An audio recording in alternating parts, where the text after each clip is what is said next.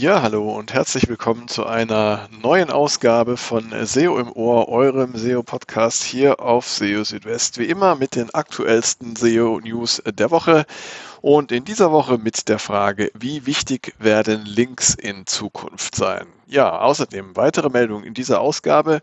Automatisch erzeugte KI-Inhalte mit Hilfe von Tools erkennen.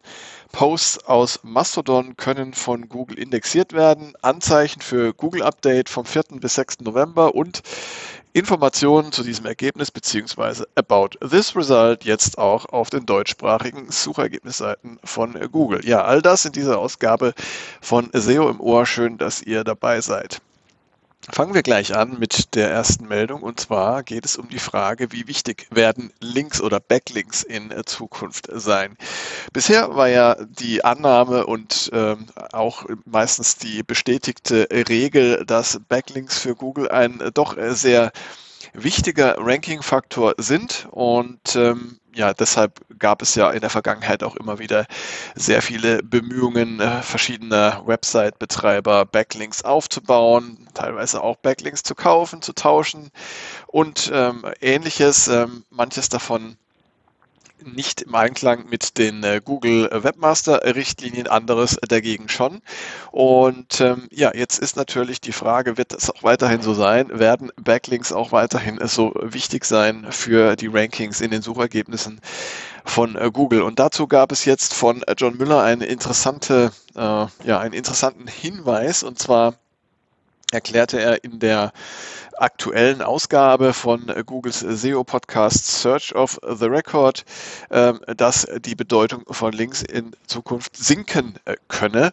Äh, und zwar deshalb, weil Google einfach immer besser erkennen könne, wie Inhalte in den Kontext des Webs passen. Und deshalb sei es eben möglich, dass das Gewicht von Links ein wenig abnehmen werde.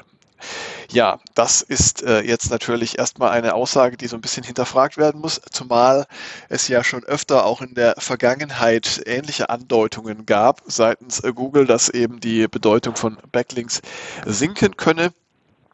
Klar ist eines, die Bedeutung der Inhalte, der Qualität der Inhalte und auch der Relevanz der Inhalte auf Webseiten, ähm, die wird äh, mit Sicherheit in Zukunft ein noch stärkeres äh, Gewicht haben, wenn es um die Rankings geht von Google, weil Google einfach immer besser ähm, die Qualität von Inhalten und auch die Relevanz von Inhalten erkennen kann. Ähm, das sieht man auch zum Beispiel daran, dass Google immer besser darin wird, ähm, ja, äh, per äh, KI, also von künstlicher Intelligenz erstellte Inhalte zu erkennen. Dazu haben wir auch noch gleich einen anderen Beitrag in äh, dieser Ausgabe des Podcasts. Aber ja, also es ist einfach so, Qualität der Inhalte ist meiner Meinung nach inzwischen sowieso der wichtigste äh, Ranking-Faktor und wird dies ähm, in Zukunft sowieso sein. Was aber nicht bedeutet, dass Links oder Backlinks in Zukunft unwichtig sein werden. Ähm, denn äh, ja, Google muss letztendlich ja auch ähm, die Autorität und auch ein Stück weit die Popularität ähm, von Websites und von Webseiten bemessen. Und äh, ja, wie sollte das anders möglich sein momentan noch als eben mit Links? Denn Links sind einfach Signale für die, sagen wir jetzt mal ganz einfach, Beliebtheit von von Webseiten. Und Google kann außerdem mit Hilfe von Backlinks auch die thematische Relevanz von Inhalten noch besser beurteilen. Und zwar ganz einfach dadurch, äh, dass es äh, eben Links von äh, relevanten anderen Websites auf eine Seite gibt.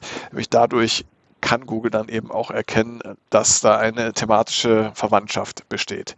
So, das bedeutet letztendlich, ja, es kann sein, dass die Bedeutung von Backlinks in Zukunft ein wenig abnehmen wird, aber ich würde nicht dazu raten, ähm, jetzt auf Backlinks zu verzichten als äh, ja, flankierende Maßnahme.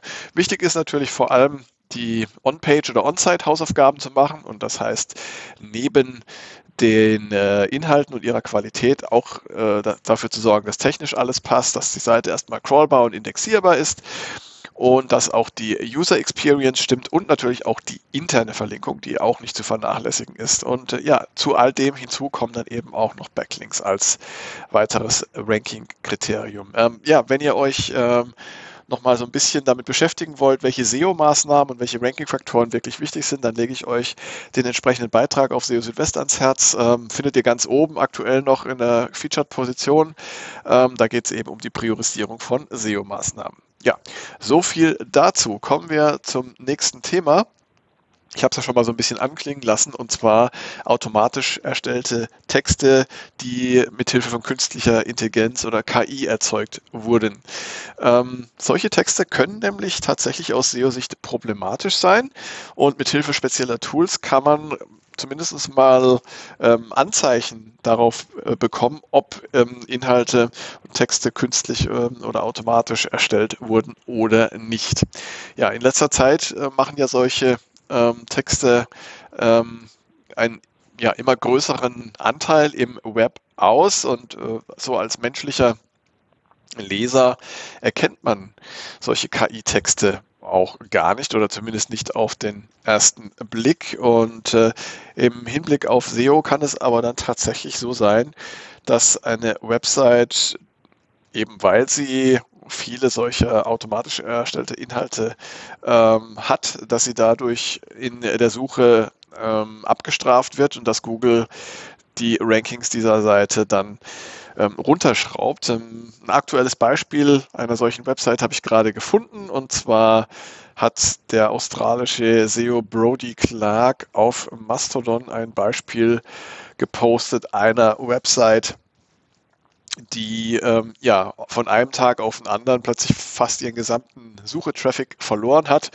Und er schreibt, dass da eben ja sehr viel äh, KI erzeugte Inhalte zu finden sind auf dieser Website. Und äh, ja, jetzt muss man eben schauen, wie man mit diesem Problem klarkommt. Und äh, dazu hatte jetzt auch letzt äh, vor ein paar Tagen, ich glaube, Danny Sullivan war es von Google, erklärt, dass ähm, ja per KI erstellte Texte nicht grundsätzlich schlecht sind, aber man sollte eben äh, diese Texte nicht äh, einfach so online stellen, sondern man sollte sie nochmal einem menschlichen Review unterziehen. Also das heißt, automatisch erstellte Texte sind grundsätzlich äh, okay, aber man sollte sie nie ungeprüft ähm, online stellen. Und ja, ein Grund, äh, warum man das nicht tun sollte, das ist eben, äh, dass Google solche Inhalte erkennen kann. Und ähm, nicht nur Google kann solche Inhalte erkennen, sondern das kann man auch selber mit Hilfe geeigneter Tools. Und ähm, da bin ich auf einen Blogpost von äh, vom SEO Glenn Gabe gestoßen. Der hat nämlich zwei Tools vorgestellt, äh, mit denen man solche KI-Inhalte tatsächlich ähm, erkennen kann.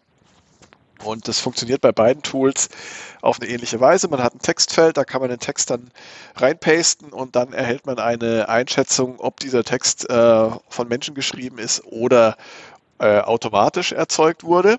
Das hat bei mir ganz gut funktioniert. Ich habe einen deutschen Text äh, genommen, den ich selber geschrieben habe, als ähm, ein Beispiel und dann einen Text, den ich mit Hilfe eines ähm, KI-Textgenerators erzeugt habe. Und ja, beides Mal, beide Male ähm, hat das super funktioniert mit beiden Tools. Das eine Tool nennt sich Writers AI Content Detector Tool. Das kommt interessanterweise vom Anbieter eines äh, Tools, mit dem man ähm, Texte erstellen kann, also die wissen anscheinend, worum es geht. Und das zweite nennt sich Hugging Face GPT-2 Output Detector. Ähm, und ja, Hugging Face ist ja eine bekannte Community und Plattform für maschinelles Lernen und die haben eben auch so ein Tool zur Verfügung gestellt und beide Tools haben das eben super erkannt. Und ja, wenn solche Tools das können, dann kann Google das eben auch. Und ich habe dann noch interessantes Feedback bekommen vom äh, SEO Olaf Kopp, den kennt ihr sicherlich auch alle. Der hat das Ganze auch mal ausprobiert. Der hat allerdings gemeint, ja, so zuverlässig sei das Ganze dann doch nicht. Ähm, Allerdings können eben auch schon kleine Modifikationen an einem Text, der per, äh, KI erstellt wurde, dazu führen, dass ein solches Tool einen Text nicht mehr als automatisch äh, erstellt, automatisch identifiziert. Und das ist ja genau das, was ähm, im Prinzip auch Danny Sullivan von Google gesagt hat. Man sollte solche Texte nicht eins zu eins übernehmen, sondern man sollte sie äh, prüfen äh, durch Menschen und gegebenenfalls eben auch überarbeiten. Und dann, äh, ja, dann wirken diese Texte gleich auch viel mehr ähm, wie von Menschenhand gestaltet. Ja, also als Fazit kann man sagen, äh, die Tools funktionieren recht gut. Ähm, so in dem kleinen Test, den ich gemacht habe. Ähm, zeigt eben auch, dass Google automatisch erstellte Texte sehr gut erkennen kann. Und ihr solltet auf keinen Fall eure Website nur mit automatisch erzeugten Inhalten äh, bepacken, sondern ihr solltet, wenn ihr solche Texte verwendet, die immer noch mal einer Qualitätsprüfung unterziehen. Und ihr solltet vielleicht auch schauen, dass ihr da immer eine schöne Mischung habt, also auch äh, von menschlichen Redakteuren erstellte Texte anbieten, weil sonst ähm, ist das Risiko relativ groß, dass ihr da irgendwann mal abgestraft werdet, ähm, vielleicht beim nächsten Helpful Content Update oder beim nächsten Spam Update. Ja, kommen wir jetzt zu einem nächsten Thema. Das ist gerade so ein bisschen Lieblingsthema von mir. Und zwar geht es um Mastodon. Das kennen vielleicht einige von euch inzwischen auch als äh, inzwischen recht beliebte Twitter-Alternative. Bei Twitter ähm, ist ja gerade ähm, alles so ein bisschen äh, aus den Fugen geraten durch die Übernahme äh, von Elon Musk. Da tut sich einiges und äh, manche Nutzer verlassen die Plattform und suchen sich jetzt äh, eine neue. Und da ist Mastodon gerade ziemlich äh, gefragt und äh, gerade auch unter SEOs ähm, tut sich da gerade so einiges. Und die gute Nachricht ist, dass Google auch Posts und Inhalte von Mastodon indexieren kann. Und ähm, was es dazu braucht letztendlich, sind einfach nur Links auf die Posts und äh, dann eben indexierbare Inhalte, die man dort findet. Beides sollte ja der Fall sein, denn wenn man einen Post veröffentlicht, dann gibt es ja zumindest schon mal von der Profilseite aus einen Link darauf und ja, wenn das Ganze dann geteilt wird oder vielleicht sogar noch zitiert wird auf äh, Webseiten oder anderswo im Web, dann hat Google da auch die Möglichkeit, das Ganze zu indexieren. Also letztendlich sind äh, Mastodon-Posts nichts anderes als normale Webseiten, sagt John Müller. Und insofern steht eigentlich der Indexierung dieser Posts nichts im Wege. Bin mal gespannt, ob Google dann irgendwann solche Posts auch so prominent mal auf den Suchergebnisseiten anzeigt wie Tweets. Ähm, und äh, ja, aber könnte durchaus sein, wenn sich das Ganze so entwickelt. Ihr müsst dabei nur eins beachten, und zwar die Indexierbarkeit der Inhalte. Die ist je nach Mastodon-Server unterschiedlich. Mastodon ist ja ein dezentrales Netzwerk, das aus vielen verschiedenen Einzelservern besteht. Jeder kann sich im Prinzip so einen eigenen Mastodon-Server einrichten und dann da auch ähm, Users drauf hosten. Und äh, es gibt aber da unterschiedliche Server-Implementierungen. Manche arbeiten eben sehr stark JavaScript-basiert und das bedeutet dann, dass Google diese Inhalte erst ähm, rendern muss und äh, das ist dann etwas äh, aufwendiger zusätzlicher Schritt. Und das bedeutet, dass solche Inhalte von solchen Mastodon-Servern vielleicht ein bisschen länger brauchen, bis sie ihren Weg in den Index von Google finden. Währenddessen ähm, auf anderen äh, Mastodon-Servern, da findet reines HTML Anwendung und dann kann das Ganze mit der Indexierung auch ein bisschen schneller vonstatten gehen. Das könnt ihr auch ganz einfach prüfen, wenn ihr mal einfach so einen Post nehmt von einem bestimmten Mastodon-Server und den mal ähm, durch den Google Mobile Friendly Test jagt und dann euch mal den Quellcode anschaut. Das ist dann sehr aufschlussreich. Ja, dann gab es mal wieder äh, anscheinend ein größeres Google-Update und zwar dieses Mal im Zeitraum 4. bis 6. November.